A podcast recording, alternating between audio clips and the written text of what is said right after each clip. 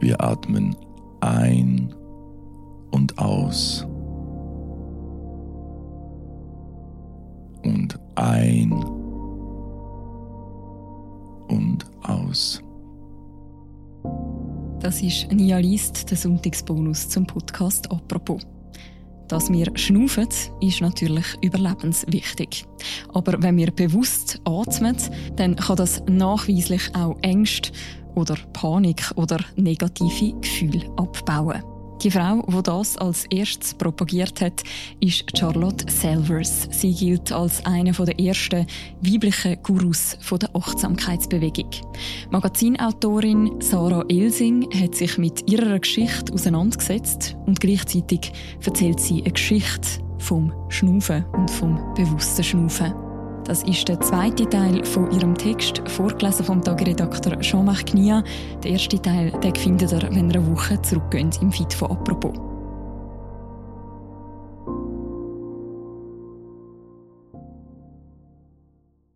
Ich erinnere mich an meinen Klarinettenlehrer, dessen Schüler im landesweiten Musikwettbewerb Jugend musiziert krachend durchfielen, in Kölner Jazzclubs aber Standing Ovations bekamen.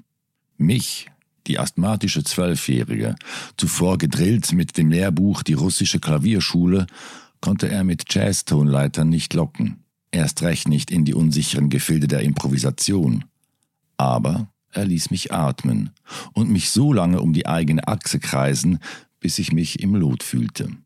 Vergiss alles, was du jemals gelernt hast, und spiel einfach den Ton, den du gerade fühlst. Was dann aus mir und meiner Klarinette herausquoll, klang so ähnlich wie The House of the Rising Sun, fühlte sich für mich aber an wie ein warmer roter Lavastrom. Die Methode meines Lehrers heißt Feldenkreis und das intuitive Neulernen von Bewegungen, wie der Israeli Moshe Feldenkreis es erfunden hat, ist eng mit Charlotte Selvers achtsamen Atmen und Spüren verwandt.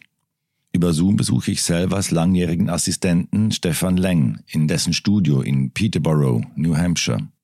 Der gebürtige Schweizer erzählt, was er in unzähligen Stunden von Interviews und hingebungsvoller Quellenarbeit über seine Lehrerin gesammelt hat.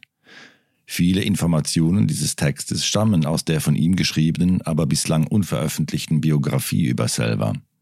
Das Material würde für drei Biografien reichen. Sie hat ja alles penibel notiert, sagt er und zeigt auf ein Regal schwarzer Ordner. Als hätte sie gewusst, dass sich die Nachwelt einmal für jeden ihrer Atemzüge interessieren wird. Selvers offizielles Archiv bewahrt die Universität von Santa Barbara auf. Ein Foto hat sich mir eingeprägt. Charlotte Selver strahlend im Schneidersitz auf einer roten Decke im Gras. Das weiße Marilyn-Kleid betont ihre aufrechte Haltung, die starken Arme, der blaue Gürtel genau da, wo sie vielleicht später den Schülern das Zwerchfell zeigen wird. Das Bild der Atemlehrerin vor ihren SchülerInnen ist verwischt, fast wie gemalt, als hätte es jemand zu schnell aus dem Entwicklerbad gezogen oder einen Van Gogh-Filter drüber gelegt. Doch ich kann mir genau vorstellen, wie sie in den 50er Jahren auf Loftpartys in Greenwich Village tanzte, allein durch Kalifornien reiste und mit Mitte 60 ihren ersten LSD-Trip erlebte. Es gibt ganz ähnliche Fotos von mir beim Unterrichten auf Berliner Partys und auf abenteuerlichen Reisen zu spirituellen Orten, die ich ebenfalls am liebsten alleine unternehme. Kaum vorstellen kann ich mir, wie es für Charlotte selber gewesen sein musste, als sie 1938 in New York landete. Nur denkbar knapp den Nazis entkommen. Kein Wort Englisch auf den Lippen, aber die Holzkeulen für den Gymnastikunterricht im Gepäck. Mit 37 Jahren begann für die Großbürgertochter ein Leben, das Hollywood als den American Dream of Mindfulness verfilmen könnte. Die verwöhnte Fabrikantenerbin fing als Hausmädchen und Fußmasseurin altender Millionärinnen an. Aber selber, die schon mit Ende 20 eine florierende Gymnastikschule geführt und an der Leipziger Uni gelehrt hatte, wusste, was sie konnte. Zusammen mit ihrer ebenfalls aus Berlin geflohenen Atemfreundin Carola Spitz mietete sie ein Studio nahe der Carnegie Hall in Manhattan. Im Angebot Atmen gegen Angst, Stress und die berüchtigte New Yorker Abgaslunge. Aber die Manhattaner Ladies wollten lieber abnehmen. Allein der Name Die Arbeit klang wie die passende Tortur zum German Look, der den deutschen Emigranten ins Gesicht geschrieben war. Blass, schwer und von Sorgen zermartert. Kein Wunder. Charlotte selber konnte ihre Eltern nachholen, aber Carola Spitz Bruder und ihre Mutter Paula wurden in Auschwitz ermordet. Da war es nicht einfach, geschmeidig aufzutreten, immer lächelnd, in Plauderlaune und mit schlanker Taille. Ob Charlotte selber das Atmen damals half? Ihr ehemaliger Assistent erzählt mir, dass sie sich in Berlin die Eifersucht auf die Liebeleien ihres Ex-Mannes von der Seele atmete und auch die Furcht vor der auf der Straße patrouillierenden SA. Aber kann man solche Angst wirklich wegatmen? Wenn Traumata ein Leben lang in den Gliedern stecken, wie der niederländische Traumaforscher Bessel van der Kolk in Verkörperter Schrecken schreibt, bleibt der Atem dann für immer flach?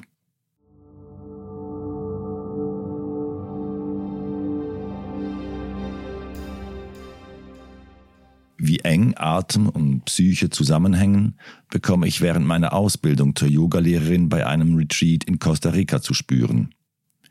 Wir üben Pranayama, die Kontrolle von Prana, der Lebensenergie, die mit dem ersten Atemzug in den Körper eintritt und ihn mit dem letzten wieder verlässt. Als ich den Atem anhalte, während meine Lehrerin, eine ebenfalls nach New York emigrierte Schweizerin, mit strenger Stimme bis zwölf zählt, rutsche ich in eine Panikattacke. Die Vorstellung, Luft anhalten, bis du umfällst, erinnert mich an Asthmaanfälle in der Kirche und an die Durchhalteparolen meiner Großmutter. Heute weiß ich, wie ich mit abwechselnder Atmung durch das rechte und linke Nasenloch Psyche und Geist beruhigen kann und die Gehirnhälften wieder in Einklang bekomme. Das ist nichts Esoterisches, sondern reine Biologie.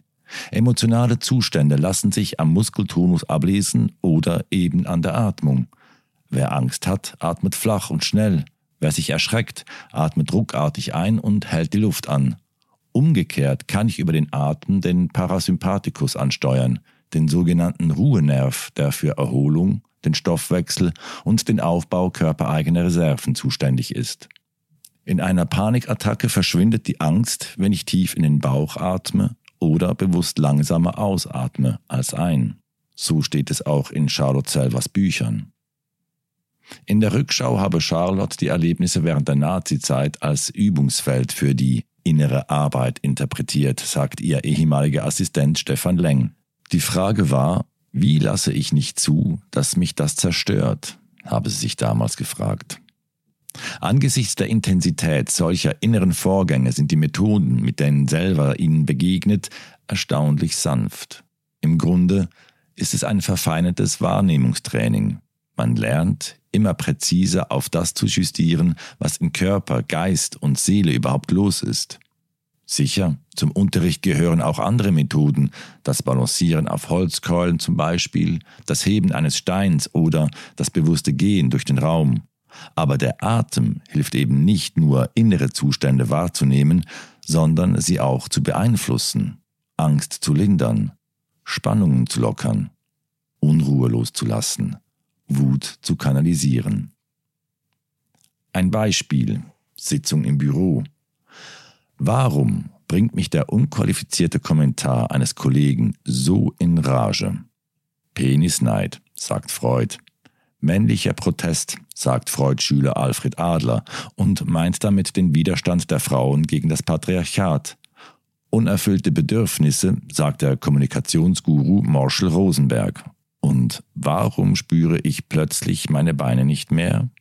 Weil der Körper alle Traumata speichert, sagt der Traumaforscher Bessel von der Kolk. Warum rast mein Herz, schwitzen meine Hände, glüht meine Stirn? Weil Gefühle sich im Körper verfestigen, sagt Ruth Cohn, selber Schülerin und prominente Vertreterin der psychodynamischen Psychologie. Und wie werde ich die Wut über den Kommentar des Kollegen wieder los? Dreimal die Woche freies Assoziieren, Erinnern und Durcharbeiten auf der Couch, sagt Sigmund Freud. Den Urschrei rauslassen, sagt der Psychologe Arthur Janow. Tief atmen und spüren sagt Charlotte selber.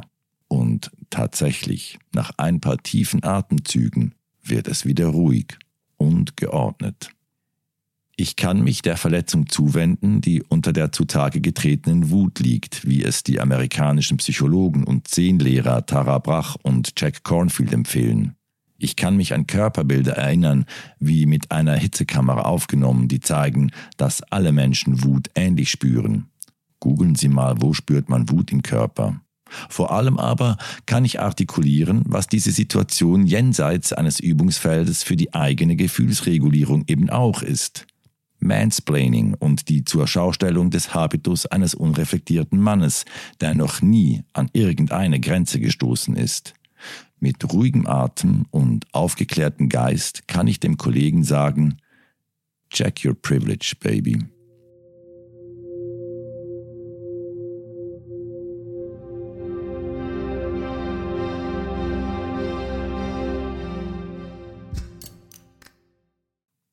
Charlotte selber? Lebte sie, was sie lehrte? Ich sehe die sonst so einfühlsame Atemlehrerin vor mir, wie sie in den 40er Jahren ihren Schüler Fritz Perls anstarrt. Arbeite mit mir zusammen und ich mache dich berühmt, versprach der damals noch gänzlich unbekannte Analytiker. Wenn ich berühmt werden will, dann versuche ich das schon alleine, entgegnete Charlotte. So jedenfalls schrieb sie es einer Freundin. Er wurde mein bester Feind, erzählte sie ihrem Assistenten Stefan Leng Jahrzehnte später. Viele Jahre lang sprach er nicht mit mir. Wenn wir uns in Gesellschaft trafen, starrte er mich mit seinen großen dunklen Augen an, und ich starrte zurück. Viele Jahre lang warfen sich Selva und Perls böse Blicke zu. Erst als beide im 1962 gegründeten Esalen-Institut für interdisziplinäre humanistische Studien ihre jeweils anerkannten Methoden lehrten, verebbte die Feindschaft. Ein halbes Jahrhundert dauerte auch das Schweigen zwischen Charlotte Selva und ihrer schwesterlichen Freundin Carola Spitz, nachdem die beiden sich darüber zerstritten hatten, wer es ernster mit der Achtsamkeitsarbeit nehme. Erst mit 95 Jahren, beide im Rollstuhl, die eine fast taub, die andere stumm vom Schlaganfall, gab es einen Versöhnungsversuch. 20. Jahrhundert Menschen halt, meint Christoph Riebert, der Carola Spitz-Biograf, als wir telefonieren. Ich kenne diese Härte von meiner Oma. Ich auch, denke ich bei mir. Was ich auch kenne, tausend hilfreiche Methoden im Kopf haben, sie in den entscheidenden Momenten aber nicht anwenden können. So sei das eben, wenn die Amygdala, der emotionale Teil des Gehirns, eine traumatische Erinnerung wiederzuerkennen glaubt, den rationalen Teil des Gehirns ausschaltet und kein überlegtes Agieren mehr möglich ist, lese ich beim Traumaforscher Bessel van der Kolk. Charlotte selber wird diese Momente gekannt haben mit ihrem herausfordernden Leben. Und wie ich wird sie festgestellt haben, was die Amygdala, diese Hirnregion mit dem schönen deutschen Namen Mandelkern, beruhigt, ist das Atmen. Luft holen mit weit ausgebreiteten Armen und die Wut in den Sturm schreien, wenn es denn sein muss. Der berauschende Blick über den Pazifik vor ihrem Haus bei Muir Beach muss befreiend auf sie gewirkt haben. Drei glückliche Jahrzehnte bis zu ihrem Tod im Alter von 102 Jahren lebte sie hier. Mit ihrem Mann Charles führte sie ein Leben, von dem ich träume, seit ich Joan Didion gelesen habe. Die in Kalifornien geborene Essayistin wohnte in den 70ern mit Kind und Mann, dem Dichter und Drehbuchautor John Donne, in Malibu, einige hundert Meilen die Küste hinunter. Charlotte und Charles machten hier ein Vermögen, nicht mit Achtsamkeitskursen, sondern mit dem Verkauf von Land und Boden um ihr Haus herum. Ihre Dinnerpartys verliefen ähnlich wie die gemeinsam geführten Workshops in Mexiko, Maine, New York oder im Schwarzwald. Ein bisschen wild, voller Enthusiasmus und mitunter kontrovers. Ein Abenteuer, bei dem nicht selten die Funken schlugen, erinnert sich der Dichter Norman Fischer, der nicht nur der ehemalige spirituelle Leiter des San Francisco Zen Centers, sondern auch der Abt von Google ist. In Charlottes Wohnzimmer hing die Kalligraphie eines Rilke-Gedichts. Atmen, du unsichtbares Gedicht. Immerfort um das eigene, sein rein eingetauschter Weltraum, Gegengewicht, in dem ich mich rhythmisch ereigne.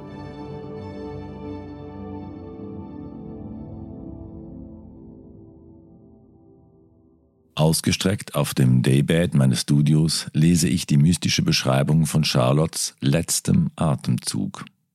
Die Millionen sind verschenkt, das Haus auf dem Hügel, auf den Zen-Abt Norman Fischer überschrieben. Die treuesten Schülerinnen scharen sich für ein allerletztes Experiment um das Bett der Lehrerin. Am Ende war Charlotte die reine Liebe, sagt Lee Klinger-Lesser, die Charlotte jahrzehntelang begleitet hat. Sonnenflecken tanzen über meine Beine und ich denke an Kafka, dessen Wunsch, Indianer zu werden, ich meinen Schülerinnen oft vorlese. Wenn man doch ein Indianer wäre, gleich bereit, um auf dem rennenden Pferde, schief in der Luft, immer wieder kurz erzitterte über dem zitternden Boden, bis man die Spuren ließ, denn es gab keine Spuren, bis man die Zügel wegwarf, denn es gab keine Zügel, und kaum das Land vor sich als glatt gemähte Heide sah, schon ohne Pferdehals und Pferdekopf. Atemlos, haltlos, aber eins mit dem Augenblick, so beginnt die Moderne in der Literatur. An eben jener historischen Epochenschwelle begann Charlotte selber bewusst zu atmen, aus den Experimenten wurden in 102 Jahren Leben ein existenzsichernder Anker. Wenn am Abend der Wind die Vorhänge aufbläht und wir Nachgeborenen auf meinem Terrazzoboden Charlottes Übungen ausführen, spüre ich, der Atem gibt uns, was so viele Menschen in diesen Zeiten suchen. Halt in der Schwerelosigkeit. Wir atmen ein und aus und ein und aus ist ein Text von der Sarah Elsing, ursprünglich erschienen im Magazin vom Tagesanzeiger. Und das ist es der Sonntagsbonus zum Podcast «Apropos». Die nächste Folge von uns, die hören ihr morgen am Montag. Bis dann, macht's gut. Ciao miteinander.